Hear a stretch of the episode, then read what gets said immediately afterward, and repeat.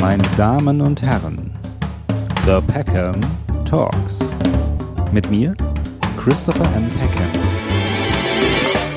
Ich begrüße den Literaturkritiker, Autor und auch Redakteur Ijoma Mangold in meinem Peckham Talk und sage: Hallo, Herr Mangold, lange nicht mehr gesehen. Ja, ich grüße Sie, Herr Peckham. Schön, wieder bei Ihnen zu sein. Ja, also wir kennen uns aus der Filmelei, aus meinem Mutterschiff, das ich immer noch betreibe. Und da waren Sie zweimal zu Gast. Das ist schon ein bisschen her. Schon über Sehr ein Jahr anspruchsvollen her. Programm. ja. ja, allerdings. Und ich muss ganz ehrlich sagen, wir haben uns ja zuallererst, das erste Mal, wo wir uns getroffen haben, haben wir uns äh, äh, fünf Filme, glaube ich, äh, ausgesucht. Äh, Visconti, Der Tod in Venedig, ähm, Fellini achteinhalb, äh, Godard die Verachtung, so. Und ich Blow mich, Up von Blow Antonioni. Up, genau. Und ich habe mich tatsächlich da. Und sie küssten und sie schlugen ihn von Truffaut, oder? Von Truffaut, genau, das haben wir. So, und das ist ja schon ein sehr anspruchsvolles äh, Sujet sozusagen. Und da habe ich mich wirklich, glaube ich, zwei Tage darauf vorbereitet. Ich habe auch Interviews mir von Ihnen, glaube ich, damals angeschaut und habe äh, habe natürlich sofort gemerkt, äh, welch eloquenten Gast ich mir eingeladen habe und habe wirklich Blut und Wasser geschwitzt bei dem Gespräch. Kann ich heute zugeben, ja. Ich muss aber sagen, jetzt habe ich ja ihre sozusagen ihre Biografie, wenn man das so sagen kann, gelesen. Die haben ja. sie, glaube ich, 2017 haben sie die veröffentlicht. Das deutsche Krokodil heißt es. Ähm, und darin habe ich unter anderem auch gelesen, beziehungsweise ich habe das in einem Interview, als sie im Schweizer Fernsehen waren, habe ich das äh, auch, haben sie das auch kurz erzählt, dass sie diese die Sprache, wie sie sich auch ausdrücken, auch, dass das sozusagen, ich will nicht sagen ein Stilmittel war, aber so einfach wie klar zu machen, äh, dass sie ähm, ein Deutscher sind, dass, da, weil äh, Identität sehr viel mit Sprache zu tun hat. Ja. Ähm, naja, das ist so eines, ein Motiv des Buches ist im deutschen Krokodil und das geht auf eine reale Beobachtung von Freunden zu Schulzeiten zurück. Da war dann so ab der Pubertät fiel den Leuten auf, dass ich so eine äh, äh, überartikul so ein überartikuliertes Deutsch sprach ähm, mit sehr weit ausschwingenden Satzperioden und mit sehr sehr scharfer Artikulation und ähm, äh, das das war für mich selber gar nicht irgendwie begründungspflichtig, aber irgendwann kamen so kamen Freunde auf die Idee zu sagen, das kann man jetzt Küchenpsychologie nennen oder äh, die haben da einfach auch einen Punkt getroffen. Ich glaube letzteres. Jedenfalls im Rückblick würde ich diese, finde ich diese Deutung irgendwie ganz plausibel. Wenn sie äh, gewissermaßen ein, äh, ein sichtbarer Ausländer sind, ja, ähm, äh, äh Ausländer als der Status, ähm, der dadurch, wie er aussieht, identifiziert werden kann als jemand, der irgendwie nicht von hier ist. Wenn sie sich gleichzeitig aber natürlich ganz und gar nicht als Ausländer fühlen, sondern in Deutschland geboren als Deutscher, dann ist gewissermaßen eine der Möglichkeiten, die möglicherweise verweigerte äh, Identitätsanerkennung doch zu erzwingen, äh, indem man ein Deutsch spricht, das das eigene Aussehen äh, gewissermaßen Lügen straft. Ähm, naja, und das ist so ein bisschen die Überlegung äh, gewesen, mit der ich im deutschen Krokodil spiele. Ob sie stimmt, weiß ich nicht. Ich finde, sie klingt als Erklärung aber plausibel. Denn damals, das müssen Sie wissen, Sie sind jetzt auch nicht so viel jünger als ich, deswegen haben Sie vielleicht ähnliche Erinnerungen. Damals verband man zum Beispiel mit Ausländern, dass sie gebrochenes Deutsch sprachen. Und das war auch gar nicht immer böse gemeint. Und das habe ich als Jugendlicher und vielleicht sogar noch so als Zivildienstleistender in München schon immer noch erlebt, wenn ich eine Bäckerei betrat, äh, dass mich dann die Bäckerin äh, in so einem ganz rudimentären Substantivdeutsch ansprach. Und das war mir natürlich irgendwie unangenehm. Und aber gleichzeitig brauchte ich auch eine soziale Praxis, eine Routine, wie ich dem begegne. Und die konnte nicht sein, äh, jedes Mal irgendwie so einen Aufstand zu machen und äh, so, sondern ich musste das indirektes Ziel erreichen. Und das war natürlich, indem ich ein besonders gestochen scharf formulierten Satz auf Deutsch sprach, ähm, weil dann der Bäckerin irgendwann klar wurde, ah, sie kann mit mir normal reden. Hm. Ja, ja, aber das macht ja schon sehr viel aus. Das ist ja tatsächlich so. Also äh, weiß man ja irgendwie so aus eigener Erfahrung. Das sind vielleicht dann manchmal auch Vorurteile, aber man begegnet jemandem dann doch irgendwie anders, wenn er äh, wie ein, also sozusagen wie ein Muttersprachler spricht und dann aber erstmal nicht so aussieht. Ja. So was wir denken. Das sind ja Vorurteile. Ja, absolut. Und es ist übrigens von Land zu Land auch sehr verschieden. Zum Beispiel ist meine Erfahrung, ähm, dass sie in den USA weniger Nachteile äh, äh, haben, wenn sie nur, sch nur schlecht Englisch sprechen. In UK hingegen sehr viel mehr.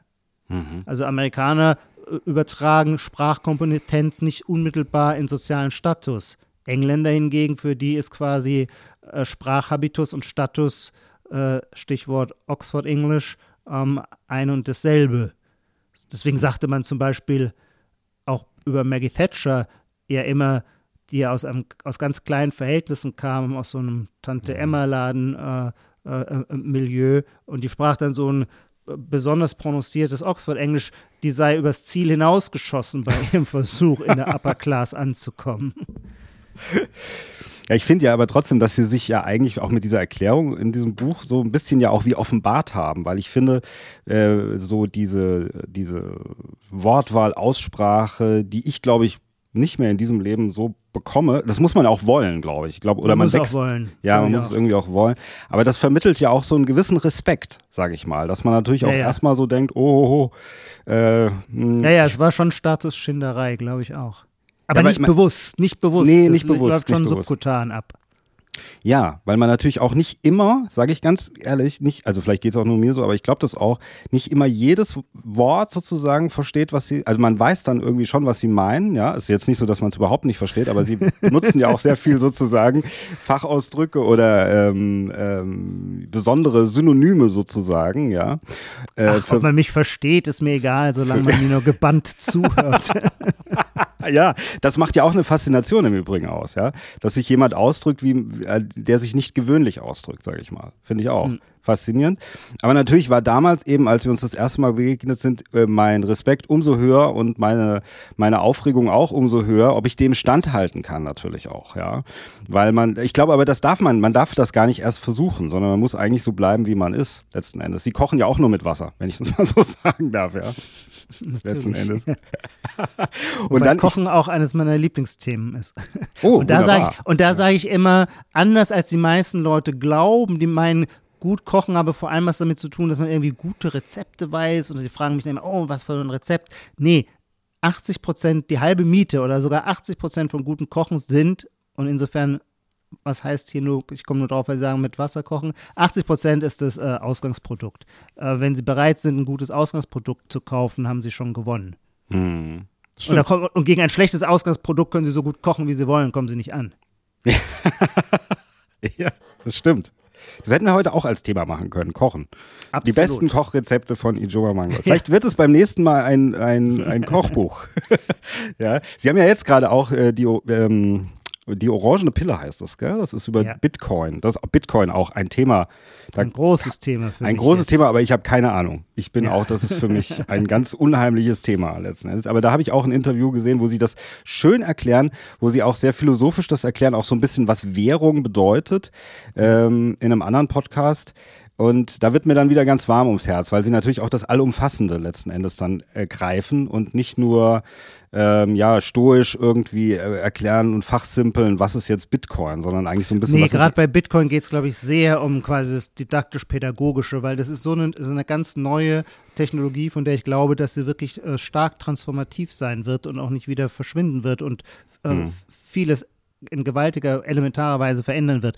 Und um die anzunehmen, muss man sie irgendwie verstehen. Und das ja. ist aber ein weiter Weg in so ein normales bürgerliches Publikum hinein, das sich generell nicht gerne mit Technologie und eigentlich auch nicht gerne mit Geld befasst. Ähm, es ist aber hochspannend, es ist auch philosophisch hochspannend. Und das war so ein bisschen mein Versuch ähm, mit der orangen Pille, ähm, einem solchen bildungsbürgerlichen Publikum, das mich sonst eher aus der Zeit kennt oder von der, äh, vom deutschen Krokodil, denen zu sagen, vertraut mir mal, es ist ein intellektuelles Abenteuer, äh, sich mit Bitcoin auseinanderzusetzen. Mhm. Das werde ich auch dann direkt nach diesem Buch, ich habe es noch nicht fertig gelesen, aber direkt nach dem deutschen Krokodil werde ich das mir dann kaufen und das dann weiterlesen und sie dann wieder einladen und dann reden wir über Bitcoins. Aber, äh, also mal sehen, mal sehen, wie es heute läuft, vielleicht kommen sie auch nie wieder. ähm, Jetzt, ich muss mal fragen, bei dem deutschen Krokodil, Sie schreiben im, in, so in den ersten Seiten äh, in der dritten Person, also sagen der mhm. Junge, also von ihrer Kindheit, ja, sind mit ja. ihrer Mutter groß geworden. Mutter stammt aus Schlesien, Vater aus Nigeria. Vater ist relativ früh wieder zurück nach Nigeria gegangen, sind bei ihrer Mutter groß geworden. Dann erklären Sie das, erzählen so ein bisschen von Ihrer Kindheit. In der, warum haben Sie sich für die dritte ähm, Person entschieden? Das so zu schreiben? ja, das war das Ergebnis eines Umarbeitens. Das Deutsche Krokodil ist ein Memoir, also ein autobiografisch-erzählerischer Text und dessen äh, natürliche Erzählperspektive wäre die erste Person Singular. So habe ich auch das ganze Buch angefangen zu schreiben. Und dann stellte ich aber fest, dass es gerade mit Blick auf die Kindheit doch Themenbereiche gibt, von denen ich merkte, dass sie für mich auch schambesetzt sind. Mhm und an die ich mich nicht so richtig rangetraut habe. Und dann war es gewissermaßen so ein erzählerisch-psychologischer Trick zu sagen, ich sage jetzt nicht mehr ich, sondern ich spreche über ihn, den Jungen. Mhm. Weil dann verwandelt das Ich sich in eine Figur, die nicht mehr so identisch mit mir ist. Es ist plötzlich er, der Junge, über den da etwas ausgesagt wird. Und das gab mir, es war so eine Art im Sinne einer, die Auflösung einer Selbstblockade, es gab mir mehr Freiheit oder ähm, ja, mehr Freiheit, ähm, auch Sachen auszusprechen über den Jungen, die mir peinlich gewesen wären, wenn ich sie über mich ausgesagt hätte. Mhm.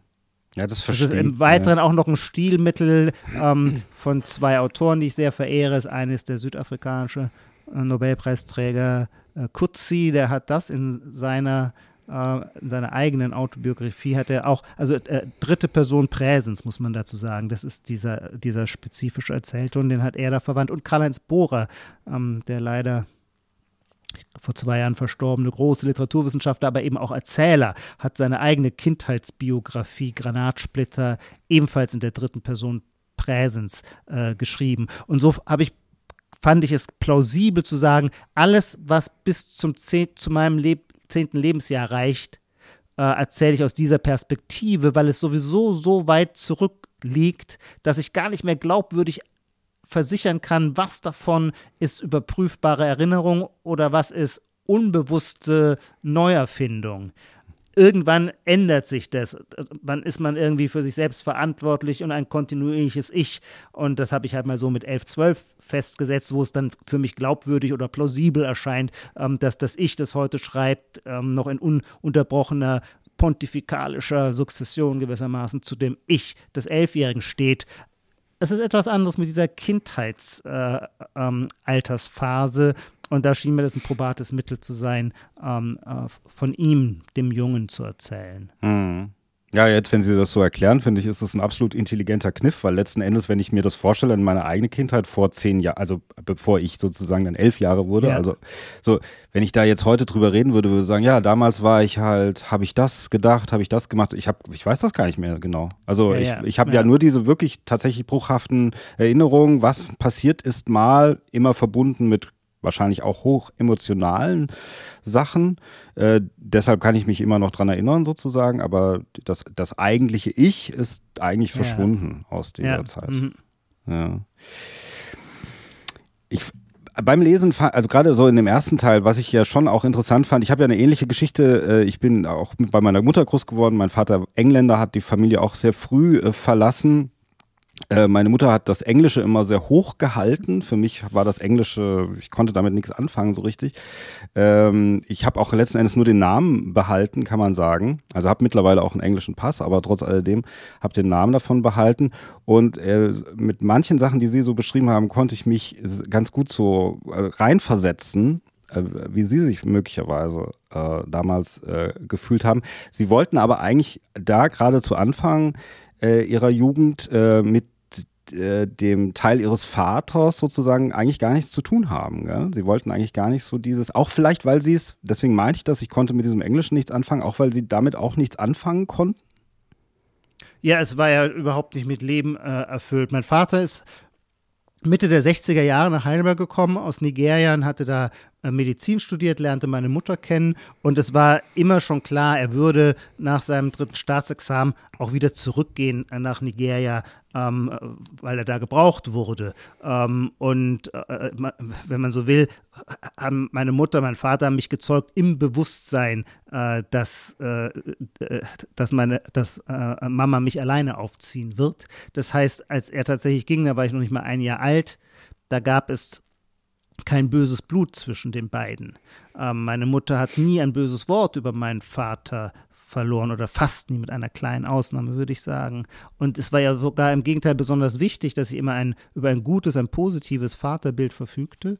Und deswegen hat sie immer mir, als ich dann heranwuchs als Kind, ähm, äh, äh, positive Geschichten von ihm erzählt. Alles, was sie so an ihm gemocht hat. Und ähm, sie hat natürlich auch oft darauf verwiesen, was zwischen ihm und mir so ähnlich sei. Und das war mir immer unangenehm. Das wollte ich nicht hören. Ich fand diesen, dieses Erbteil so absurd. Warum sollte ich mich mit, einer, mit einem Phantom auseinandersetzen? Er war ja nicht da. Ich habe ihn auch nicht vermisst. Ich habe, würde ich sagen, eigentlich auch keine Vorwürfe gegen ihn gehabt, dass er nicht da war. Im Gegenteil, die Welt war so, wie sie war. Und es war eine Welt, die bestand aus meiner Mutter und mir. Und da gab es keinen Vater. Und ich, mir war schon klar, dass es aus der Perspektive der Nachbarn ähm, oder der sozialen Kontrolle der Gesellschaft ein wenig anrüchig vielleicht war, äh, jedenfalls nicht die Standardlösung ähm, und das war mir schon auch unangenehm. Ich hätte selbstverständlich lieber die Standardlösung gehabt, aber ein Interesse an meinem Vater, eine Sehnsucht nach dieser Figur, die gab es gar nicht. Und deswegen fühlte ich mich immer auf unangenehme Weise behelligt, wenn meine Mutter anfing, irgendeine Anekdote von meinem Vater zu erzählen.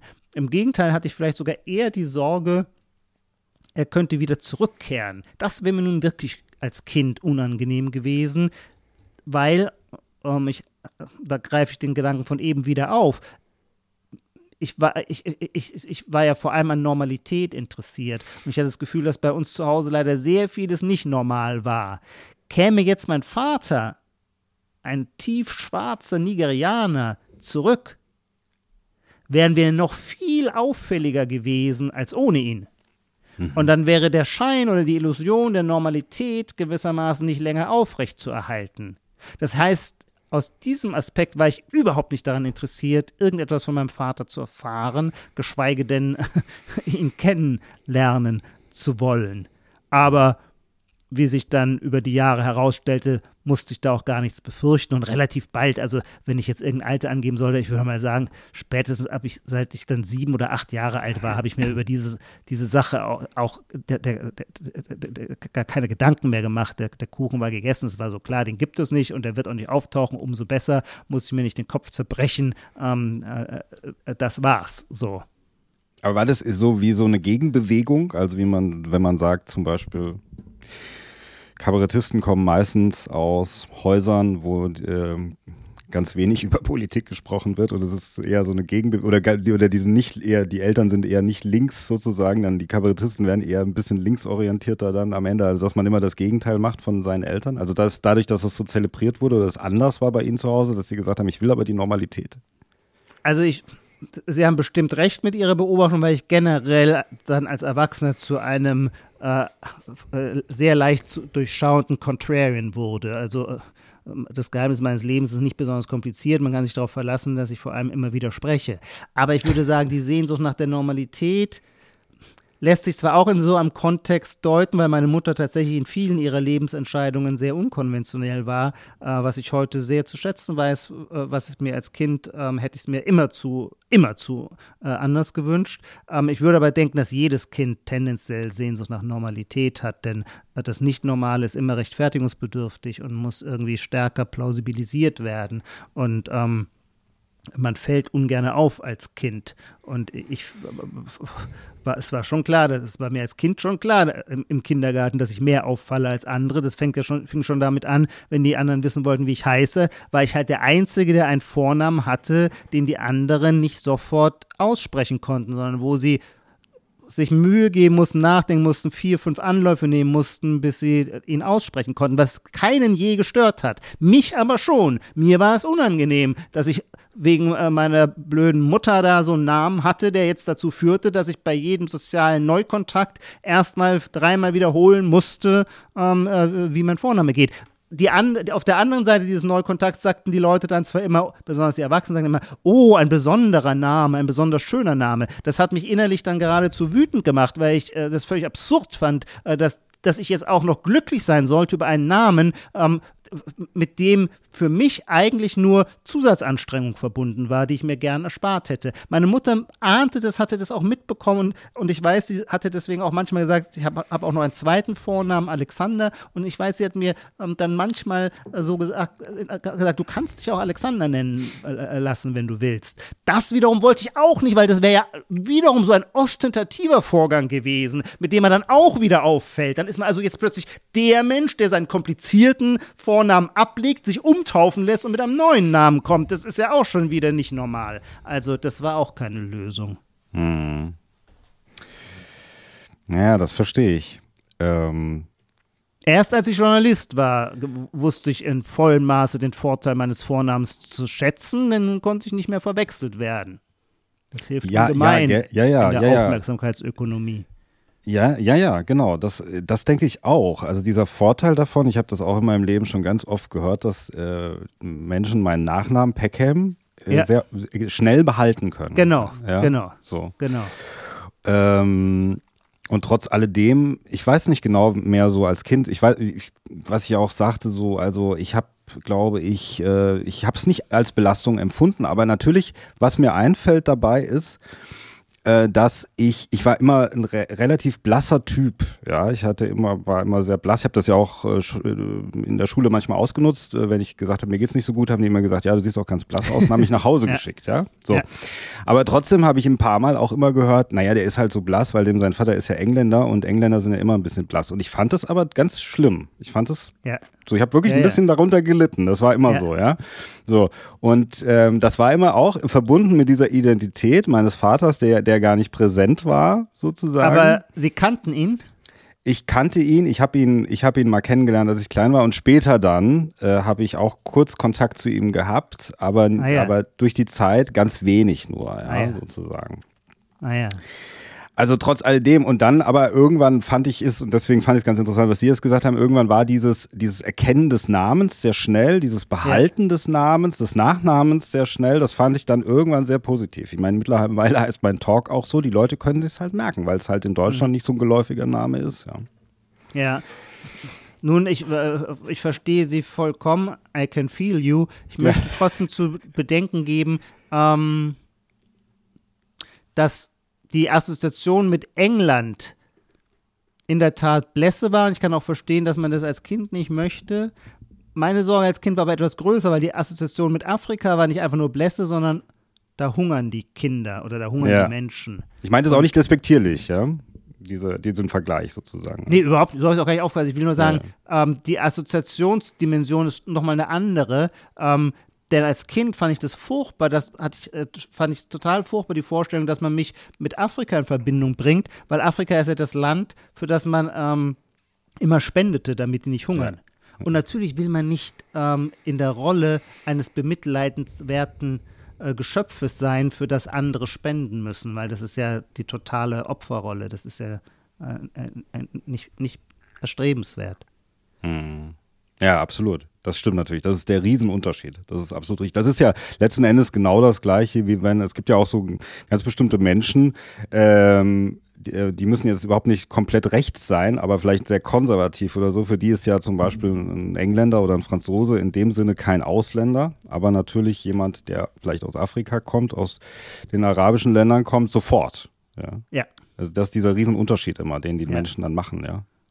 Wobei der äh, schöne alte Begriff Ausländer ja eigentlich ausgestorben ist. Und zwar nicht nur im Woken-Milieu, sondern auch insgesamt wird er eigentlich gar nicht mehr. Also selbst stramm rechte AfDler, die von Remigration träumen, äh, mhm. äh, äh, sagen ja heute, sprechen ja heute nicht von Ausländern, sondern von Migranten.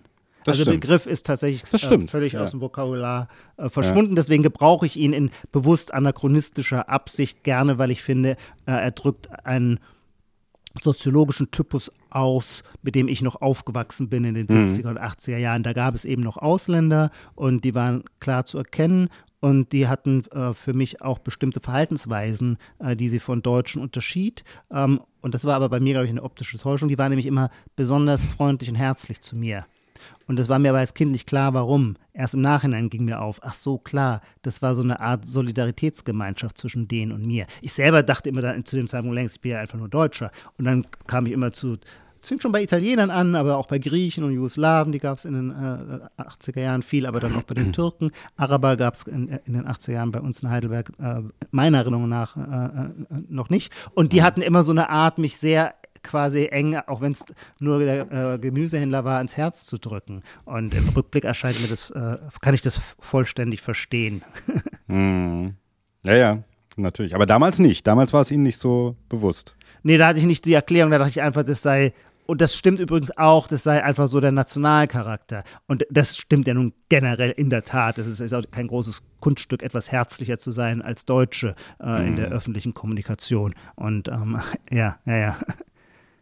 Wann, wann, haben Sie denn, oder gibt es irgend so einen Moment in Ihrem Leben, wo Sie ähm, auch mit dieser, sagen wir mal, mit der Philosophie äh, sich auseinandergesetzt haben, wo Sie so gedacht haben, das ist so ein bisschen die Richtung, in die ich gehen möchte. Ich bin irgendwie jemand, der denkt viel nach, der überlegt sich viele Zusammenhänge, wie die Welt und die Menschen darauf äh, funktionieren. Und ich glaube, dass in die Richtung möchte ich gehen. Wissen Sie noch, in was für einem Alter das angefangen hat bei Ihnen?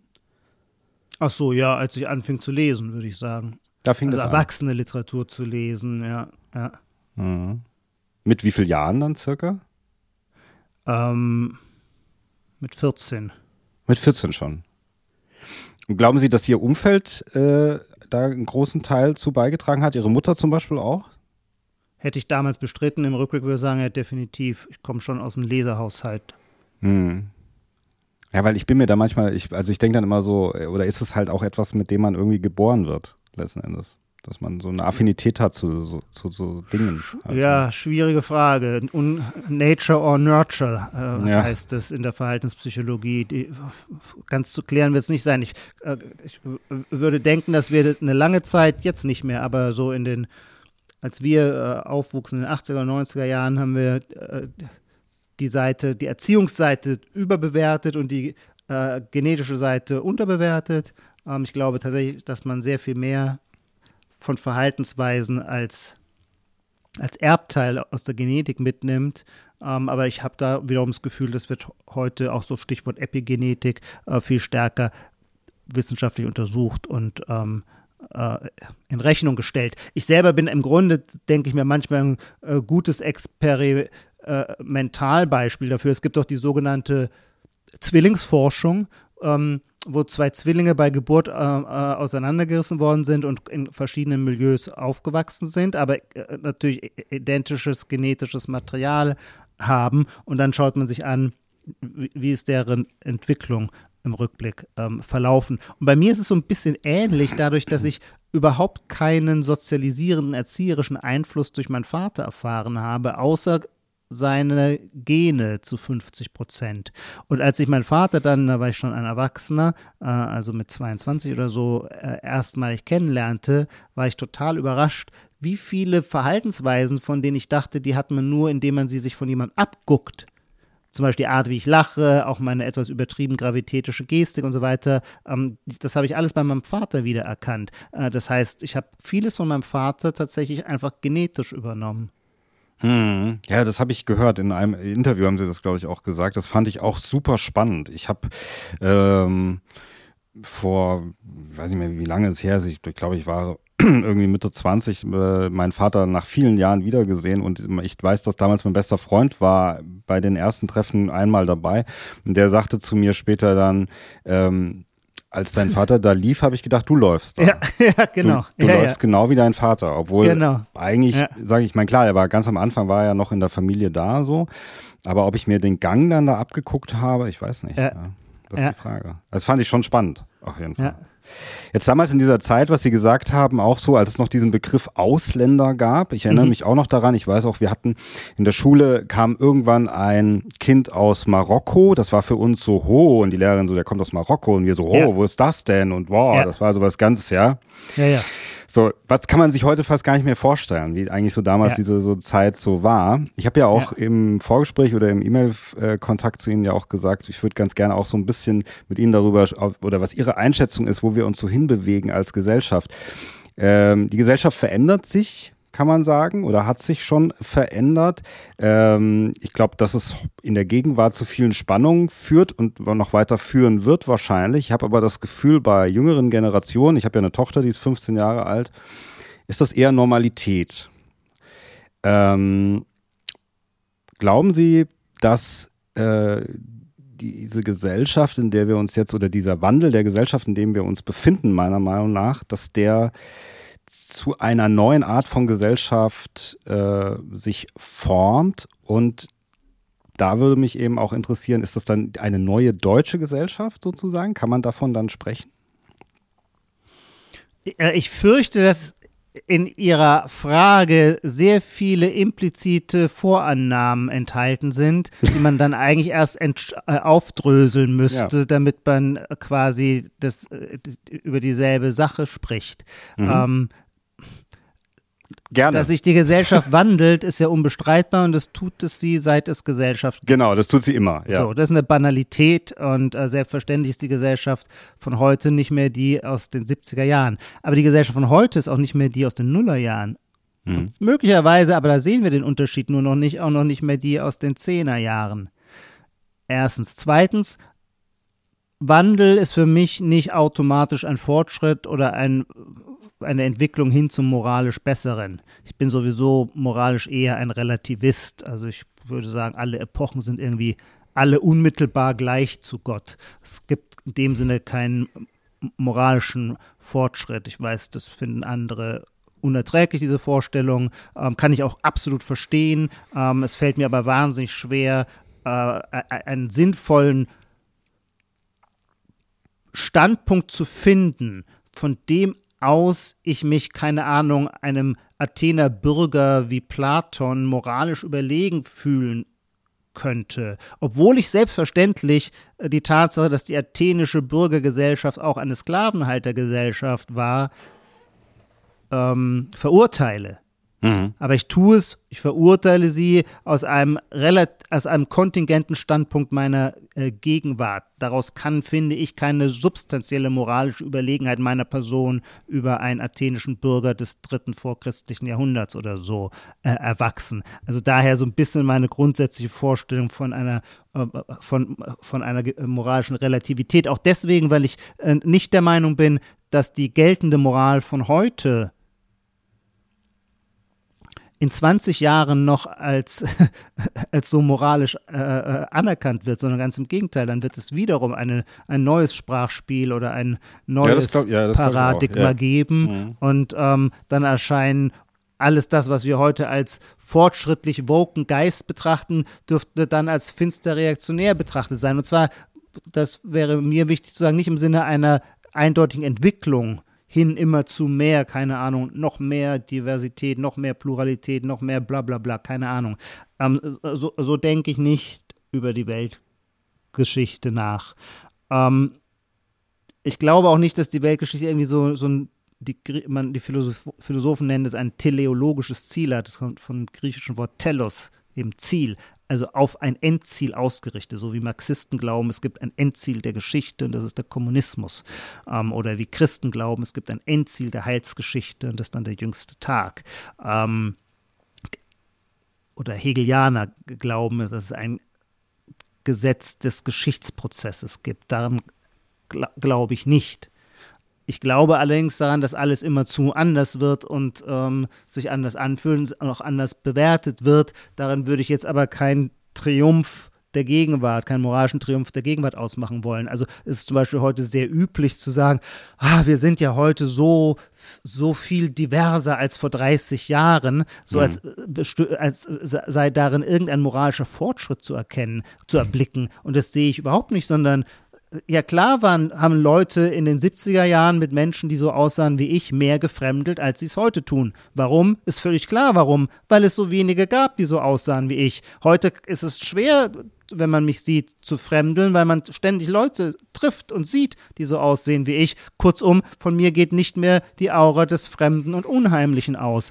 Dass von etwas Neuem und Unbekanntem und Exotischen erstmal die Aura des Unheimlichen ausgeht, finde ich anthropologisch absolut zwingend. Ist übrigens auch evolutionär gesehen vermutlich ein äh, sinnvolles Überlebensinstrument. Und dann äh, ist nur zu hoffen, dass Homo sapiens im nächsten Schritt mit dem auf den ersten Blick Unheimlichen und Unvertrauten, dass sich Homo sapiens damit vertraut macht seine Vorurteile überwindet. Das allerdings, ich verteidige immer Vorurteile, aber natürlich nur unter der Prämisse, dass man bereit ist, an seinen Vorurteilen zu arbeiten, um sie sinnvoll zu überwinden im, im neuen Wirklichkeitskontakt, im Reality-Check.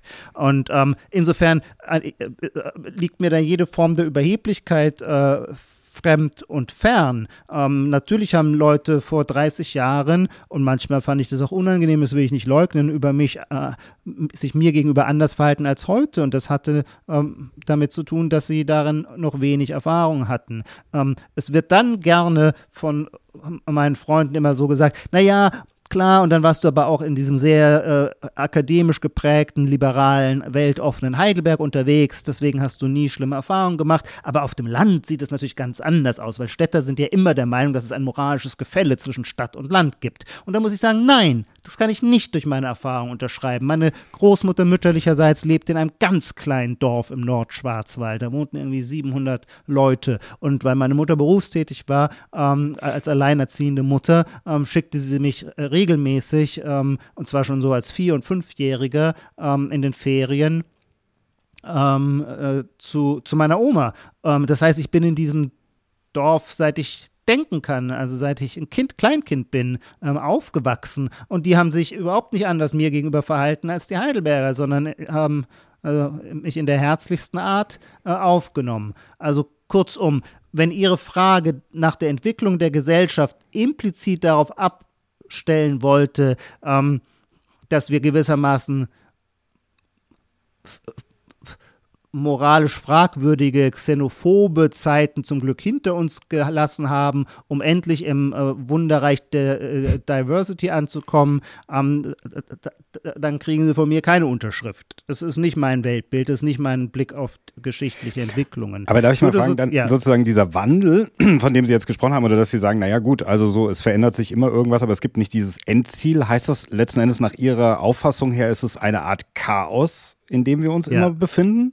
Ja, Genau, und in dieses Chaos versuchen wir ähm, äh, menschengemacht und deswegen mal besser, mal schlechter gemacht, äh, Ordnungsstrukturen einzufügen. Und diese Ordnungsstrukturen sollten irgendwie möglichst effizient und möglichst gerecht sein, sodass alle äh, ein, ein glückliches Leben führen können. Aber das sind kontingente Ordnungsversuche. Das, nennt, das ist was für mich Gesellschaft. Das sind kontingente Ordnungsversuche, ein permanenter Kampf gegen die Entropie. Also ohne Energiezufuhr, ähm, äh, in der Physik wie in der, äh, wie in der gesellschaftlichen Organisation ähm, äh, stirbt alles gewissermaßen den Wärmetod. Es gibt keine Differenz mehr, es gibt keine Ordnungsstruktur mehr. Hingegen müssen wir immer Energien zufügen, um Ord Ordnung aufrechtzuerhalten. Und ähm, welche da die äh, äh, beste ist, hat natürlich oft ganz simple materielle Gründe und Ursachen. Ähm, selbstverständlich machen uns Fremde heute weniger Angst als vor 50 Jahren. Das liegt unter anderem auch daran, dass ungefähr 95 Produkte, 95 Prozent aller Produkte, die wir am Leibe tragen und mit denen wir uns Videos anschauen und so weiter, aus fernen fremden Ländern kommen. Kurzum, wir haben eine Globalisierung der Waren und der Märkte. Ähm, wir wären also einigermaßen selbstschädigend, äh, äh, wenn wir unter solchen Bedingungen äh, das Fremde weiterhin so ablehnen würden, wie man es vielleicht vor 200 Jahren Jahren getan hatte, als man in gar als man von der Fremde erstmal gar nicht profitierte, sondern sie tendenziell erstmal nur eine Bedrohung war, weil man ansonsten autark war. Kurzum, unsere Moral spiegelt ja gut marxistisch gesprochen unsere Produktionsverhältnisse wider. Und das finde ich auch überhaupt nicht anrüchig, sondern äh, völlig zwingend. Ähm, ich kann das gerne auch, aber dann wird es jetzt ein bisschen äh, philosophischer, äh, äh, äh, auch in größeren äh, äh, wie soll ich sagen, anthropologischen oder soziologischen Zusammenhang stellen. Ähm, Die Empörung über das Patriarchat zum Beispiel fällt mir immer sehr schwer. Ich kann komplett verstehen, wenn man patriarchale Strukturen im 20. Jahrhundert ähm, als absurd und empörend und überwindenswert äh, empfindet. Absolut. Aber die Tatsache, dass es mal dass Gesellschaften sehr lange patriarchal aufgebaut waren, scheint mir nicht in erster Linie ein moralischer Makel zu sein, sondern ein ganz normaler Effekt von funktionaler Differenzierung. Das heißt, als der Mensch sich noch überleben musste in einer feindlichen Umwelt, wo es sehr stark im Kampf nach außen auf Muskelkraft ankam, war es eine ganz logische Arbeitsteilung zu sagen, die, die quasi von ihrer Muskelkraft her äh, äh mehr auf die Waage bringen, die sind für die, für die Sicherheit nach außen zuständig und das sind dann die Männer und die mhm. Frauen ähm, erledigen die Arbeit, bei der es nicht so sehr auf Muskelkraft ankommt, sondern auf sozialen Sinn, ähm, Ernährung, Pflege und so weiter. Das, was man heute Care-Arbeit nennt. Diese Rollenbilder, wie gesagt, alles wandelt sich, sollten um Gottes Willen nicht im Stein gemeißelt sein, sondern aber es gab eine Zeit, da hatten die ihren funktionalen Sinn und das immer gar nicht mit zu bedenken, scheint mir absurd. Es gibt einen äh, interessanten englischen Archäologen und Historiker, und jetzt muss ich nachdenken, wie er heißt. Ich glaube, oh, ich bin mir nicht mehr ganz sicher, Ian Morris. Er hat jedenfalls, das wiederum weiß ich, ein Buch geschrieben, das entweder im Siedler Verlag oder äh, äh, bei DVA erschienen ist. Und das heißt so etwas wie Beut, ja, so heißt es, Beute, Ernte, Öl. Und was dieser Morris, wenn er so heißt, ich glaube ja, äh, versucht darzustellen, ist, wie jede Zivilisationsstufe ein anderes Moralmodell entwickelt und zwar auf der Basis des Hauptenergieträgers, der für diese Gesellschaftsstufe entscheidend ist. Und dann führt er, führt er eine Dreierunterscheidung ein. Wir waren nämlich die Beutegesellschaften, das waren die Sammler und Jäger. Und die Sammler und Jäger zum Beispiel hatten eine sehr egalitäre Moral weil alle in gleicher Weise äh, beteiligt waren beim Jagdzug gegen den Säbelzahntiger. Ähm, sie waren sehr gewalttätig, ähm, äh, weil das überlebensnotwendig war. Dann kommt als nächste Stufe die, äh, der Energieträger Ernte. Ähm, das heißt, die Menschheit wird sesshaft, äh, es kommt zu ersten Siedlungen und sogar zum zu, zur Gründung von Städten. Ähm, plötzlich ähm, äh, wird die Moral, ist die Moral nicht mehr egalitär, sondern im hohen Maße hierarchisch, äh, weil diese neuen Gesellschaften, Yuval Harari hat das ja sehr, sehr gut beschrieben, ähm, äh, gehen nun über die kleine Einheit ähm, der Tribe, wie sagt man, des Stammes, den man wo sich jeder gegenseitig kennt ähm, und kontrolliert und kooperieren kann, dadurch, dass man sich kennt da gehen die nun großen, die neuen Stadtgesellschaften gehen darüber hinaus. Also brauchen sie eine andere, eine andere Ordnungsstruktur und die ist dann stark hierarchisch. Das heißt, ähm, mit der Sesshaftwerdung äh, werden äh, Gesellschaften äh, sehr viel mehr so pyramidal äh, organisiert. Sie erwirtschaften insgesamt dadurch sehr viel mehr Energie, ähm, also die Harvesting sagt man, glaube ich, immer im, im Englischen. Ähm, ich habe die Zahlen der rechnet das richtig so in Kilojoule um. Das ist gewaltig, der Sprung von den äh, äh, Jägern und Sammlern. Yuval Harari hat ja immer gesagt, wir waren glücklicher, als wir noch äh, äh, Jäger und Sammler waren, weil wir eine abwechslungsreichere Kost hatten. Das stimmt. Mit der Sesshaftwerdung und der Landwirtschaft äh, wird die Ernährung monothematisch, weil dann wird vor allem nur noch Weizen angebaut. Ähm, Gleichwohl bin ich mir nicht sicher, ob Yuval Harari das äh, Sammler- und Jägerdasein in seiner nomadischen, auch ähm, touristisch abwechslungsreichen Szenerie ähm, nicht ein wenig verklärt, ähm, weil insgesamt wurde einfach weniger Kilojoule erwirtschaftet, als es dann äh, äh, mit dem äh, mit der Sesshaftwerdung und mit der äh, Landwirtschaft möglich war. Und der größte, der nächste große Sprung, ähm, und das ist wirklich erstaunlich, findet dann eben erst im 18. Jahrhundert äh, an, wo man fossile Energieträger erschließt. Das heißt, die gesamte Geschichte, sagen wir mal, von Babylon, äh, wenn man jetzt Babylon als der Urbegriff der ersten Großstadt äh, nimmt, keine mhm. Ahnung, 5000, 4000, 5000. Da bin ich überfragt. Vor, vor Christus, ähm, bis zum 17. Jahrhundert, ähm, Volkswirte können das äh, bestätigen, ähm, gibt es kein Wirtschaftswachstum. Mit einer, also es ist eine gerade Linie eine mhm. ebene, gerade Linie mit einer ganz zarten, leichten Ausbuchtung ums Römische Reich. Da gab es so eine kleine äh, zivilisatorische Sprünge, die dann sich auch gewissermaßen in der Menge an Energie, die man zu erwirtschaften vermochte, ausgedrückt hat. Also das Bruttosozialprodukt stieg. Und dann passiert aber wieder durchs ganze Mittelalter natürlich gar nichts, geht diese kleine Erhöhung wieder zurück. Und dann explodiert sie plötzlich ähm, exponentiell mit dem 18. Jahrhundert. Das heißt, wir haben einen neuen Energieträger, ähm, äh, das ist die Kohle und dann wenig später äh, das Öl, also fossile Energieträger. Und plötzlich verzehnfacht sich die Menge an Energie, die jedem einzelnen Menschen äh, zur Verfügung steht. Und ähm, die Voraussetzung von jeder Zivilisation ist immer Energie. Je mehr Energie wir uns zugänglich machen, äh, desto äh, größeren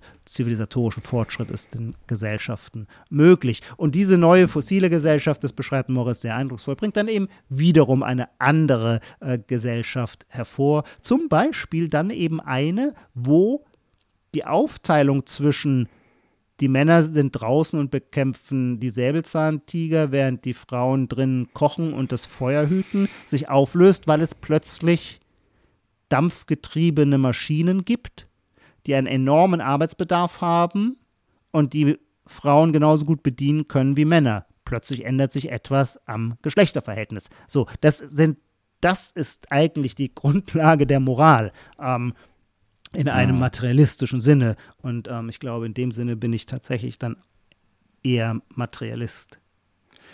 Ja, ja, also im Grunde, dass sie eigentlich ja wie die Ursache oder Erklärung, wie ist das eigentlich alles passiert, wie ist das eigentlich alles gekommen und deshalb, also dass sie eher davor stehen und sagen, naja, jetzt greift man das Patriarch an, aber es ist doch eigentlich ganz logisch, dass das so ja. passiert ist. Es hatte doch auch seine Vorteile, das ist ja das, was hier so ein bisschen, also früher sozusagen. Ja, es hatte seine Funktionalität. Einfach, es hat, oder es hatte seine Funktionalität, genau. Ja. Sie rationalisieren das ja auch sehr stark. Genau. Und ähm, aber natürlich, was glaube ich auch heutzutage, das nicht jeder denkt so weit, glaube ich. Ja, und ich glaube aber auch diese, was ja damit gemeint ist, letzten Endes ist ja auch, wenn sozusagen die Grenzen verschwimmen, wenn letzten Endes ähm, jemand, ein Mann sozusagen seine Grenzen überschreitet und über Dinge bestimmt, über die er vielleicht nicht bestimmen sollte, wenn man es jetzt mal einfach ausdrückt. Und das ist ja dann sozusagen, also die Ausnutzung des, der eigenen Stellung oder das, Klar auch, also ich finde, dass man sieht das immer im Film. Also ich bin bestimmt nicht so ein jetzt so ein Verfechter der der neuen Zeit, der, der in der wir jetzt leben, dass ich äh, genauso in auch in diese Kerbe haue. Ähm, es gibt aber beim Film zum Beispiel ja, momentan auch so ein bisschen so ein Wandel, dass man sehr, sehr viele Rollen auf einmal mit Frauen besetzt, ja, so dass man sagt so. Mit schwarzen Frauen, genau. Oder mit schwarzen Bridgerton. Frauen. Genau, sowas. Das passiert auch sehr, sehr oft. Äh, und dann regen sich alle Männer darüber auf. Auf der anderen Seite, also ich verstehe das teilweise auch, weil es natürlich ja. auch wie so ein bisschen so ein politischer Akt ist. Und dann ist immer die Frage, ist das jetzt beim Film auch wichtig? Also es ist auch nochmal ein ganz anderes Thema, ja. Auf der anderen Seite muss man es auch irgendwie machen, damit es vielleicht auch irgendwann Normalität wird, wäre dann vielleicht auch ein Argument.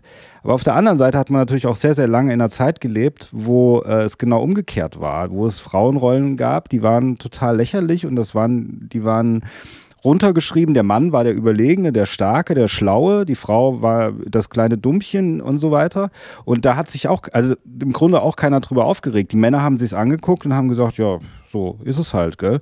Und ähm, so, heute dreht man das ein bisschen um und alle regen sich darüber auf, wo ich so sage, naja, naja. alle regen sich, sich nicht darüber auf. Ähm, viele wollen das und ähm, ich reg mich auch nicht darüber auf, weil es äh, äh, kann gerne alles umdrehen. Aber ich habe auch kein Problem damit, solange kein erwartbarer, reflexhafter Kitsch dabei rauskommt. Und manchmal kommt schlechter Kitsch raus und manchmal ein großes Kunstwerk. Und nur das würde mich dann interessieren. Hm. Ansonsten, ja, ja. Äh, so Crossdressing und all diese Sachen, das ist ja auch alles uralt und in der Kulturgeschichte immer schon da. Und auch da wieder aus anderen Funktionalitäten, weil zum Beispiel im griechischen Theater äh, meines Wissens wurden äh, Frauenrollen von Männern gespielt. Bei Shakespeare war das genauso, was natürlich besonders lustig ist, wenn dann in einem äh, Stück wie einer Komödie wie Was ihr wollt, ähm, eine Frau sich in der Fiktionshandlung von was ihr wollt als Mann ausgibt.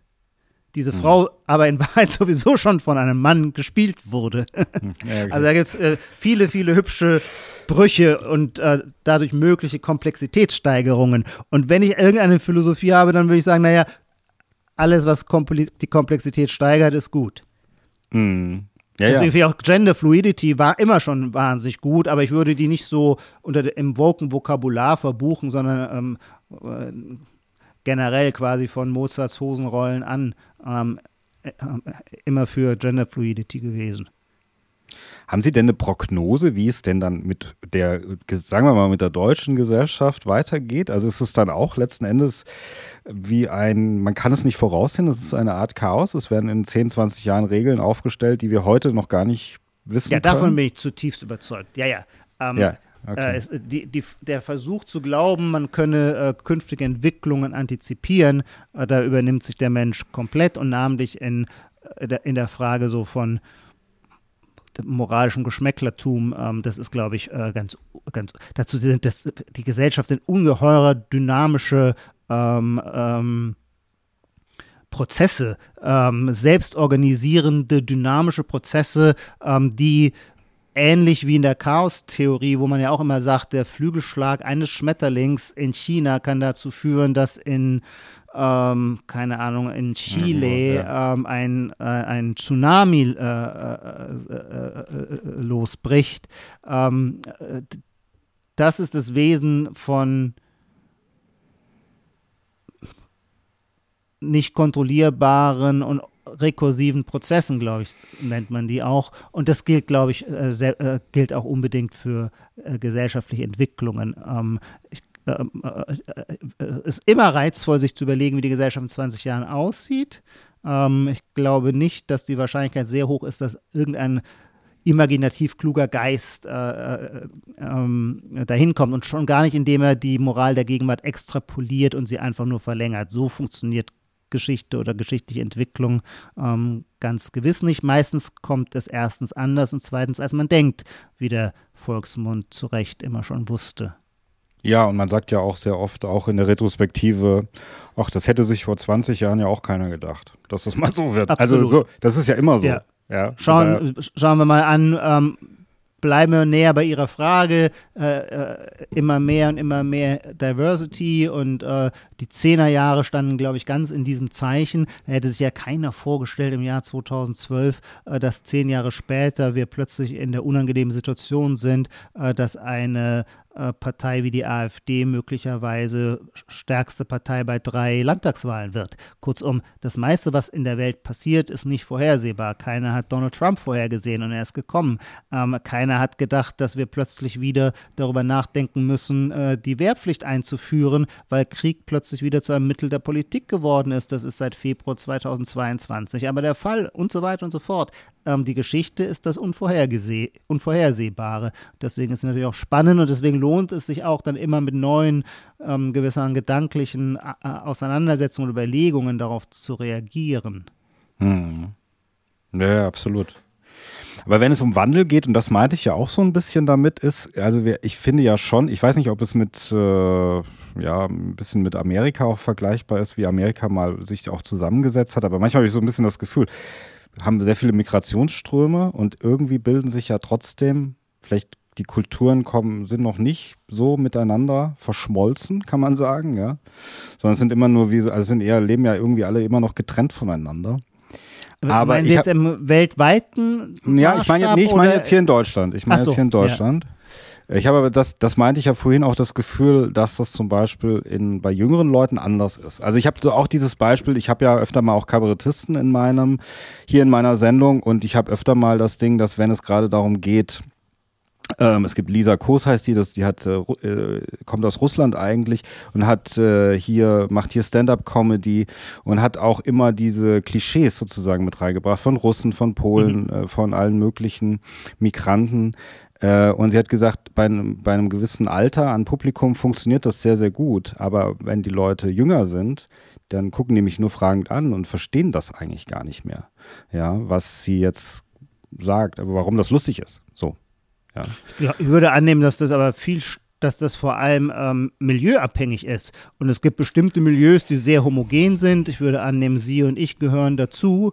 Ähm, und dann gibt es aber ähm, Milieus, wo das ganz anders aussieht. Mir fällt jetzt banalerweise nur das Stichwort Parallelgesellschaften ein. Aber wenn ich jetzt äh, junge ähm, Mädchen aus arabischen Migrationsfamilien in Berlin anschaue, ähm, äh, äh die äh, dieses Kopftuch tragen, dann ist es eine Entwicklung, die vor 15 Jahren keiner hat kommen sehen. Vor 15 Jahren hätte man in ihrem Sinne gesagt, ja, ja, da, da, da, da, verschmelzen, die Kulturen werden verschmelzen und es wird gar nicht mehr so auffallen und dann nur noch die Großmutter hat ihr, ihre mhm. anatolischen Erinnerungen, aber schon ihre Enkelin ähm, äh, tanzt munter beim Karneval der Kulturen in äh, Berlin-Kreuzberg oder so mit. Das ist dann aber auch anders gekommen und ähm, und das hat dann doch auch viele Dinge mehr mit, äh, äh, äh mit äh, Class als mit Race zu tun oder so. Hm. Also deswegen ist es also im Grunde eigentlich, Schichtung, eigentlich totaler Quatsch, was ich Sie gefragt habe, weil letzten, also aus Ihrer Sicht, weil letzten Endes kann man, kann man da keine Prognose abliefern, wie das eigentlich, ob wir da mehr zusammenwachsen werden, auch kulturell und gesellschaftlich. Ja, ich weiß auch gar nicht, ob das ein äh, gesellschaftlich erstrebenswertes Ziel ist, zusammenzuwachsen. Das Hauptziel in einer freiheitlich-liberalen Gesellschaft, finde ich, muss sein, nicht, dass man zusammenwächst, das ist mir zu sehr Volksgemeinschaft, sondern dass man sich nicht gegenseitig die Köpfe einschlägt. Das heißt, dass jeder irgendwie nach seiner Fasson glücklich werden kann und ähm, das funktioniert natürlich nur, wenn das Gemeinwesen als Ganzes dann auch ähm, ähm, funktioniert. Das hat aber nicht so viel mit wir verschmelzen zu tun, als ähm, uns muss der Nachbar auch manchmal einfach herzlich egal sein können. Wenn wir, wenn es uns wahnsinnig wichtig ist, dass der Nachbar genauso denkt wie wir, ähm, dann ist das für mich schon zu sehr totalitäre Drift. Ähm, ich finde, eine liberale Gesellschaft soll vor allem darin äh, stark sein, ähm, dass ihm der Nachbar auch einfach am Buckel runterrutschen kann. Wir, wir haben jetzt zehn Jahre hinter uns, die ganz anders waren, weil wir immer diese extreme Empörungsbereitschaft, vielleicht auch durch die sozialen Medien getriggert, äh, kultiviert haben und es gar nicht mehr ertragen, wenn irgendjemand etwas anders sieht. Ähm, und dann äh, greifen wir den an und sprechen ihm sein, seine moralische Würde ab, was auch immer so lächerlich ist, weil wenn wenn zum Beispiel, keine Ahnung, wenn mich jetzt jemand beschimpft und sagt, das ist ein Nazi, ähm, dann verletzt er mich damit ja gar nicht, weil der Vorwurf so krass und überzogen ist, dass ich den, der ihn ausspricht, ja gar nicht als satisfaktionsfähig betrachten kann. Ähm, das heißt, diese Form der Empörungskultur hat auch immer was seltsam in sich abgeschlossenes. Mhm. Ist denn sozusagen Nationalität oder auch sowieso ähm, deutsche Identität für Sie wichtig? Ein Thema? Ja, natürlich, ja, total ja. ein Thema. Ähm, und ähm, äh, aber übrigens auch jede andere Identität ist für mich ein Thema. Ich habe wahnsinnig viele Identitäten und ich wechsle sie auch. Ich bin äh, Kurpfälzer, dann schließlich komme ich aus Heidelberg. Ähm, äh, natürlich bedeutet mir die ganze deutsche Kulturgeschichte wahnsinnig viel und ich würde, wäre absurd, dass, also ich weiß, in meiner ganzen Sachen immer, ich, ich erlebe mich nicht als Deutscher, sondern als Europäer. Naja, ich liebe auch Europa, aber äh, ich würde schon sagen, ich bin vertrauter und näher ist mir erstmal das Deutsche. Und da kenne ich mich auch irgendwie besser aus. Europa ist schon so ein bisschen, geht schon auch, habe ich auch was zu sagen. Ich fühle mich auch als Weltbürger, selbstverständlich, aber vielleicht auch eher nur im Urlaub und so weiter. Also es gibt ganz viele Abstufungen von ähm, Identität. Es hat auch immer ein bisschen was mit Selbstsuggestion zu tun. Ich bin zum Beispiel wahnsinnig gut in der Selbstsuggestion. Wenn ich, ich habe mal ein Jahr in Italien gelebt, da kam ich mir vor, ich sei Italiener. Dann hatte ich immer so einen Preußenfimmel und bin nach Berlin gezogen, dachte, jetzt bist du endlich Preuße. Mittlerweile, weil ich das Protestantische so nervig finde äh, und ich eher katholische äh, Vorlieben habe, denke ich, ah, die Habsburger, das ist eigentlich eher so eine Identitätsfigur. Die haben auch sowas Multikulti avant la lettre gehabt, äh, war ja nie ein Nationalstaat, sondern immer ein multikulturelles Reich, was die die Habsburger da verwaltet hatten. Also kurzum, jeden Tag, den ich morgens aufwache, habe ich eine neue Identität und ich hab, äh, empfinde es immer als, äh, als bereichernd. Was ich für gefährlich erachte, ist, wenn man versucht, Menschen diese Sehnsucht nach Identität äh, einfach abzusprechen, indem man sagt, das ist nicht fortschrittlich genug. Das, glaube ich, funktioniert nicht. Was wiederum aber die richtige Ebene ist, auf der bestimmte staatliche Funktionalitäten operationalisiert werden, das ist, glaube ich, von Fall zu Fall dann wieder unterschiedlich zu beantworten. Das muss nicht immer der Nationalstaat sein, das kann bestimmt sehr oft, äh, in dem Fall jetzt die EU sein, aber vielleicht noch sehr viel öfter die Landespolitik oder die Kommunalpolitik. Hier bin ich ein Anhänger des Subsidiaritätsprinzips. Je kleiner runter in der Einheit man geht, desto effektiver und politisch legitimierter ist, glaube ich, die politische Handlung. Also ähm, da habe ich jetzt ein ich will jetzt nicht sagen agnostisches Verhältnis, aber auch wieder eines der Funktionalität. Ähm, ja, ich glaube immer noch, dass Nationen eine große Rolle spielen.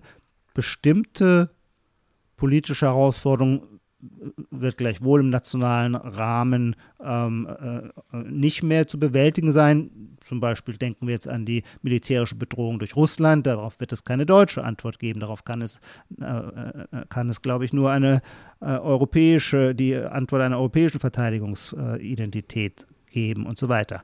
Also da gibt es einfach immer ganz viel, ganz unterschiedliche äh, Operationsebenen.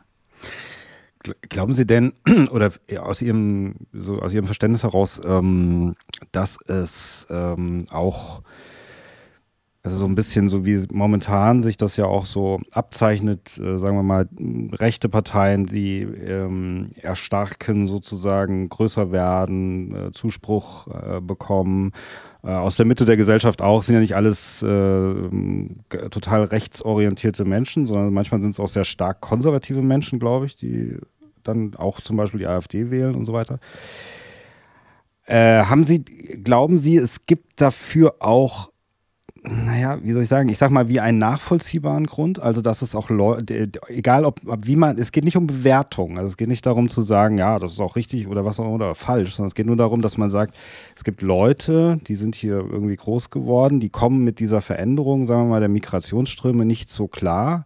Und dann glauben die, dass wenn die zum Beispiel die AfD wählen, dass sich dann was verbessert. Das an sich ist ja, glaube ich, ein fataler Irrtum, aber trotz alledem einfach nur von der Intention her können Sie das nachvollziehen oder ist das für Sie? Ja, ja, äh, vollkommen. Ich halte es auch für einen fatalen Irrtum, ähm, zu glauben, da würde Abhilfe geschaffen.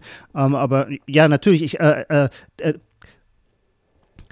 im linksliberalen Milieu ist der Gedanke, ähm, dass es so etwas geben könnte wie kulturelle Überfremdung absolut tabuisiert. Der darf nicht gedacht werden. Ja, Und genau. ähm, ich glaube, das ist ein Fehler. Ich glaube, selbstverständlich haben Gesellschaften ein Recht darauf, zumindest gewisser irgendwie die, also die Fortsetzung ihres,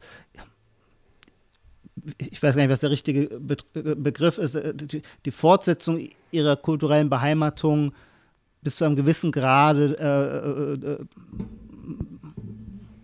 dafür zu kämpfen oder sich das zu, zu wünschen. Äh, kein Mensch will morgens aufwachen und in einem anderen Land sein. Und äh, es ist gute Recht von Staaten, seine Grenzen zu kontrollieren und ähm, zu, zu klären, wer zu dieser bestehenden Gesellschaft hinzutreten darf und wer nicht.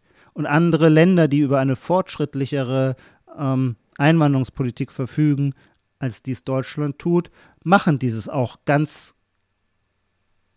klipp und klar und eindeutig und äh, nach eigenen Interessen.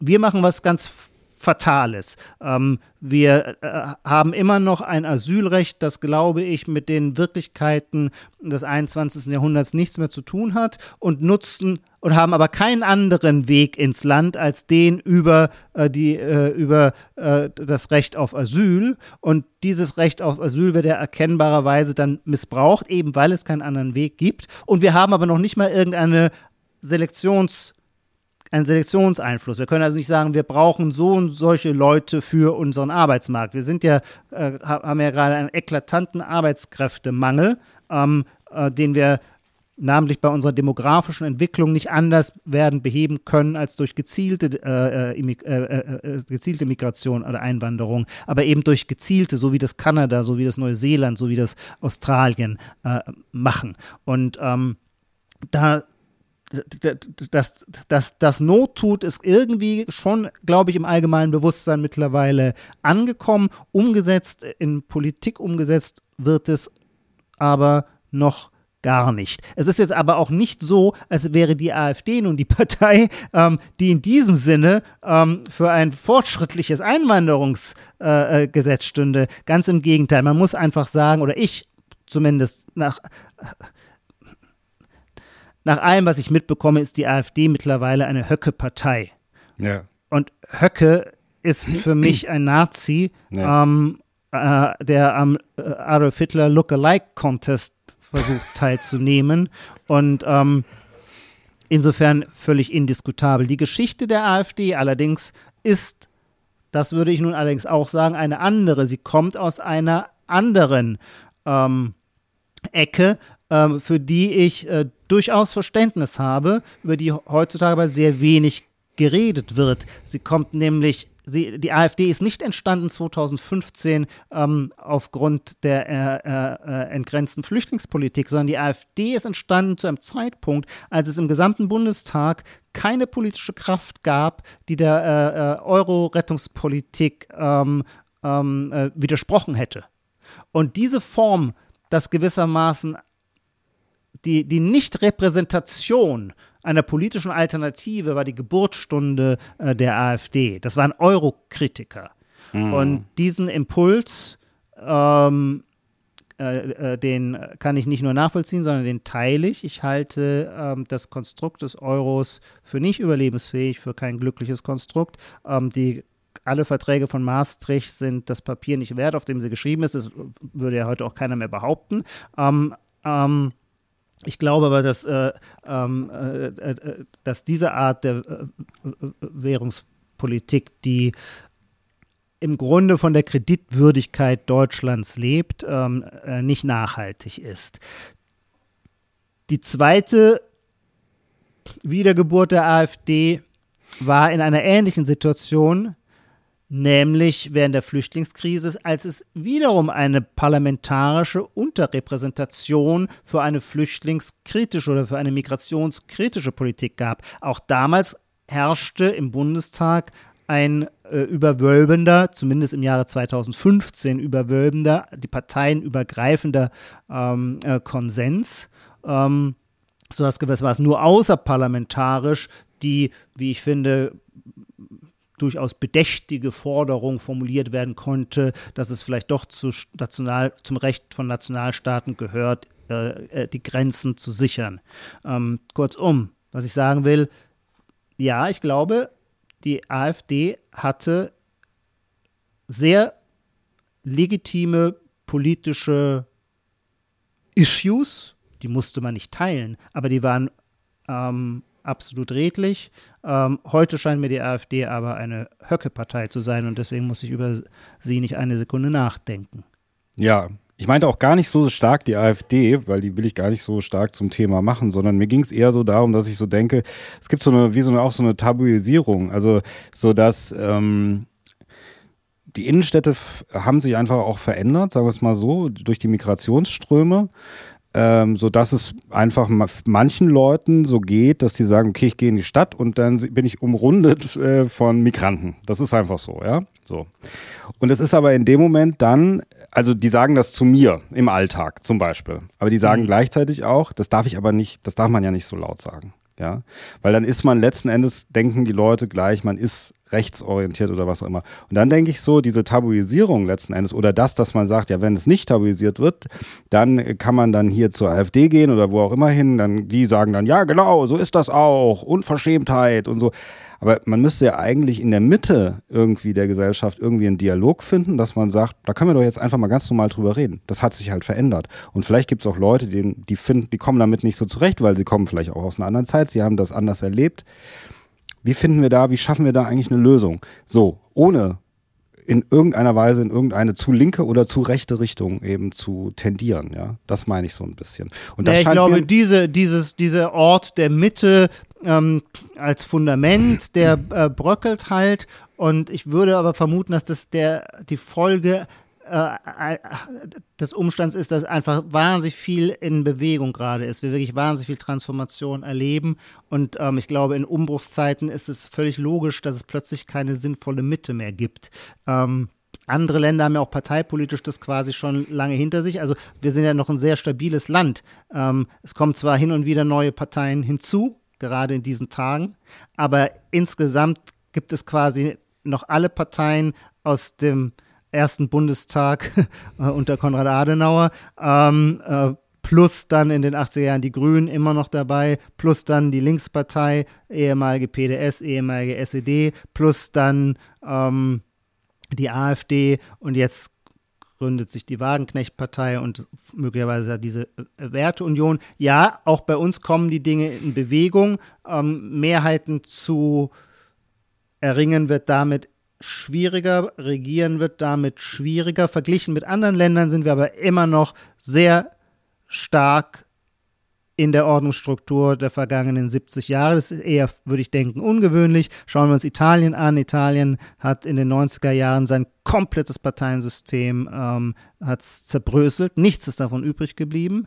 Ähm, Frankreich wird regiert von einem Präsidenten, der quasi eine neue Partei gegründet hat, um in den Élysée-Palast zu kommen.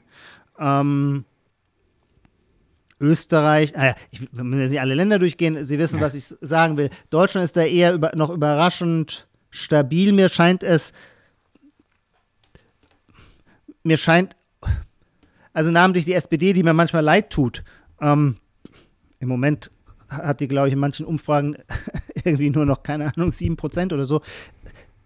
Es ist auch so schwierig, eine Einerseits ist es so eine ehrwürdige Partei mit so einer eindrucksvollen und stolzen Geschichte. Andererseits sind Parteien ja auch so Ordnungsmuster, die versuchen, die unbändige Vielfältigkeit der Wirklichkeit so zu sortieren, dass sie politisch bearbeitbar wird. Mhm. Damit der Wähler dann sagen kann, ah nein, ich mache mein Kreuz bei der CDU. Nein, nein, nein, ich mache mein Kreuz bei der SPD. Dafür sorgen die Parteien, dass sie die Wirklichkeit quasi so vereinfachen, dass es zu plausiblen Alternativkreuzen kommen kann. Und diese Reduktion von Komplexität über Parteien kann ja immer nur für eine bestimmte Wirklichkeit funktionieren. Und wenn sich die Wirklichkeit komplett ändert, dann passen die Formen, die Schablonen, die die Parteien historisch gewachsen dafür zur Verfügung stellen, die passen nicht mehr. Deswegen ist es eigentlich ganz logisch, dass dann neue Parteien entstehen müssen. Welche das ist, auch hier wieder äh, glaube ich, fast unmöglich vorherzusagen. Ich, ich hoffe nur, dass die ganzen illiberal-autoritären Bewegungen, äh, die wir, ob nun in Polen oder in Ungarn ähm, äh, oder bei der AfD beobachten, dass die nicht bereits Teil des Neuen sind, sondern eher äh, der Irrweg noch des Alten oder so. Keine Ahnung. Mhm. Aber ich glaube, dass ich, äh, dass wir dass wir in, stark transformativen Zeiten leben, das ist, äh, äh, ja, dazu muss man nicht klug sein, das zu beobachten. Und ähm, wenn sich alles ändert, dass dann auch Institutionen viel von ihrer Selbstverständlichkeit verlieren, ähm, das ist schon auch klar. Andererseits kann man auch umgekehrt sagen, gerade in Zeiten starker Veränderung hilft es, über stabile Institutionen zu verfügen. Aber man kann sich ja nicht immer alles, äh, es kommt ja nicht immer alles so, wie man es sich wünscht. Ja, ja, also das meinte ich ja auch eben, also schon im Grunde in dieser Wandel, wie Sie ja auch sagen, da muss man kein Experte für sein, äh, anders als vielleicht eben, als wir beide äh, jung waren oder auch nicht. Vielleicht haben wir es auch damals nicht so mitbekommen, weil ja, wir Kinder also, waren. Ja, ich glaube schon, dass sich zum Beispiel die äh, Bundesrepublik im sogenannten, äh, wie, wie nannte man ihn, den bleiernen Herbst, also das Jahr 77, BRD unter RAF-Bedrohung. Mhm. Ähm, äh, da hatte eine Mehrheit der Gesellschaft tatsächlich das Gefühl, ähm, die äh, Sicherheit des Staates nicht mehr garantiert. Ob es den weitergeben wird, ist die Frage. Und ein großer Teil der Gesellschaft war auch der Meinung, ähm, dass diese Bundesrepublik eine kryptofaschistische Gesellschaft ist und es höchste Zeit ist, ihr die Maske vom Gesicht zu reißen und äh, jeder Tag früher, den sie untergeht, äh, umso besser. Also auch da waren auch da lebte man nicht, wie es im Rückblick aussieht, in einem Zustand ähm, selbstzufriedener Stabilität. Das war dann vielleicht eher in den 80er Jahren, aber vielleicht täuscht man sich auch da wieder, weil in den 80er Jahren hatte man gleichzeitig Angst vor dem sauren Regen und ähm, natürlich immer zu Angst vor dem Atomschlag, denn wir waren äh, in der Hochzeit, zumindest bis 1986, bis Gorbatschow als Generalsekretär der KPDSU kam, ähm, waren wir in der Hochzeit des Kalten Krieges und so weiter. Hm. Naja, das, ich denke das auf jeden Fall. Also ich denke auch immer, dass das manchmal auch ein bisschen wie so eine, wie so ein Kreis ist, immer wie so eine Kreisbewegung eigentlich ja. letzten Endes. Ja. ja. Dass es immer wieder ähnlich ist. Also ich denke auch, als das aufgekommen ist, eben oder auch als der Ukraine-Krieg dann begonnen hat und man hat wieder von dem Russen gesprochen. Da habe ich mich dann schon an meine Kindheit zurückerinnert. Da hat man ja auch ja. von dem Russen gesprochen. Ja, das war ja auf einmal diese, okay, der Russe ist jetzt wieder Feindbild. Man hat immer versucht, auch in den Medien den Russen nicht mehr als Feindbild ja. zu nehmen. Absolut. Von heute auf morgen, schwupps, da war er ja. wieder. Ja. ja, das ist schon so, dass dieses, oder manchmal höre ich mir Podcasts an von, äh, wo junge Leute sich über politische Zustände aufregen oder wie die Parteien funktionieren. Und dann denke ich, hm, okay, ja, das habe ich aber schon sehr oft gehört. Und jetzt entdecken die das. Ja. ja. Und es fängt wieder von vorne an. Und das ist fast schon so eine Art Chaos, von dem Sie sprechen, dass man eigentlich sagt, ja, es ist immer wieder, es dreht sich immer im Kreis, es ist irgendwie. Mhm. Mhm. Es gibt aber dieses, und das ist ja das Interessante dabei, es gibt nicht dieses, und so habe ich eigentlich angefangen damit, und da wollte ich eigentlich auch drauf, drauf hinaus, dass ich gedacht habe, naja, als positiven Gedanken. Vielleicht ist es ja in 50 Jahren so, dass die Gesellschaft sich hier in Deutschland so gewandelt hat, dass äh, verschiedene Kulturen miteinander leben. Ja, das tun sie doch jetzt schon. Das tun sie ja jetzt schon, aber die dann eine Art gemeinsame deutsche Identität halt eben auch haben. Und das ist die Frage, haben sie das jetzt schon auch, ja? Wo ich immer so denke, nicht so ganz. Es sind mehr so verschiedene Kulturen, die irgendwie so koexistieren. Ja, aber zum Beispiel würde man doch die amerikanische Gesellschaft, eine klassische Einwanderungsgesellschaft, würde man schon auch sagen, da koexistieren auch viele Parallelgesellschaften. Ja. Das ist in Wahrheit kein Melting Pot, wo alles verschmilzt, sondern, aber sie haben natürlich ein gemeinsames, im besten Fall ein gemeinsames äh, republikanisches Bewusstsein, also quasi die Founding Fathers und äh, äh die Constitution und so weiter. Ähm, äh, äh, äh, das verbindet. Tatsächlich beobachtet man in Amerika ja was anderes. Das Problem sind nicht dass die Kulturen, dass es verschiedene Kulturen gibt, die nicht genügend verschmelzen, sondern die Risse kommen nicht durch kulturell-ethnische Communities, sondern sie kommen ausschließlich, und damit hätte ich auch nie gerechnet, durch die Politik. Das finde ich immer hochinteressant. Also äh, der Gegensatz ist nicht mehr äh, äh, Black Americans und äh, äh, äh, White Anglo-Saxon Protestants, sondern es Republikaner, Demokraten. Das ist der wahre Graben. Und es gibt viele sozial- wissenschaftliche Untersuchungen darüber. Noch in den 60er und 70er Jahren ähm, war es für eine, für ein, für republikanisch tickende Eltern ähm, äh, äh, äh, weiße Eltern, republikanische weiße Eltern, die eine Tochter hatten, eine weiße Tochter hatten, ähm, ein riesiger Schlag, wenn die einen Schwarzen heiratete mhm. und umgekehrt. Das spielt heute für keinen mehr irgendeine Rolle. Hingegen, wenn die Tochter aus einem republikanischen Haushalt einen Demokraten heiratet, dann hängt der Haussegen schief. Oder wenn aus einem, wenn äh, äh, umgekehrt genauso unvorstellbar äh, sind in Boston aus einer demokratischen Familie und jetzt will der Sohn plötzlich eine Republikanerin heiraten, ähm, dann haben die echt ein Problem an, äh, an Thanksgiving. Wahnsinn, ja. Also wir haben da eine, äh, äh, eine Ist das so, ja? Ist das heutzutage ist das so? Ja, ja, es ist äh, äh, sozialwissenschaftlich nachgewiesen, also empirisch nachgewiesen. Ja. Ähm, und ähm, aber wie konservativ eigentlich, oder? Es ist eine Reideologisierung, mit der keiner gerechnet hat. Mhm. Nicht die Hautfarbe ist das Problem, sondern Ideologie, interessanterweise. Mhm. Mhm. Naja, das ist ja so ein bisschen, als wäre es vor 100 Jahren. Das meinte ich so ein bisschen, ja. Hm. Naja, weiß ich nicht. Vor 100 Jahren war es ja zum Beispiel natürlich schon die Hautfarbe. Ja, ich wollte ich wollt jetzt nicht direkt vielleicht genau, also wollte jetzt nicht die 100 Jahre direkt festsetzen, aber sagen wir mal Nord, Nordstaaten, Südstaaten oder so. Also, dass man sagt, mit ja. einem Südstaatler setze ich mich nicht an den. Wenn du jetzt einen ja. Südstaatler heiratest, dann ist aber hier die Hölle los. Ja. ja. So meinte ich. So ein bisschen. Ja, ja, klar, die Hautfarbe natürlich, auf jeden Fall. Ähm, das ist ja auch alles noch gar nicht so lange her. Sie deswegen, haben das, glaube ich, auch. Ja. ja. ja. deswegen waren wir auch alle nicht darauf vorbereitet oder äh, überrascht, als wir dann feststellten, ähm, äh, dass Donald Trump auch so erfolgreich im Latino-Milieu und sogar unter Black Americans war, weil wir immer dachten, nee, nee, das muss man ja sortieren. Da sind, da ja. ist Donald Trump und das, der bedient nur die weiße äh, Working Class, mhm. ähm, während äh, die äh, äh, woke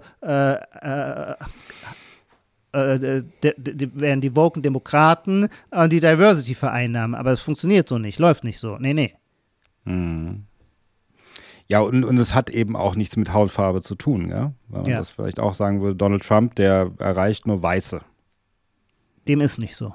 Dem ist nicht so, genau. Ja. Dem ist nicht so das ist fast schon auf so eine ganz komische, sarkastische Weise eine positive Entwicklung, kann man sagen, ja. wenn es um, um Rassenprobleme ja. geht, oder? Also so ja, eth ethnische Probleme sozusagen. Würde ich auch so deuten.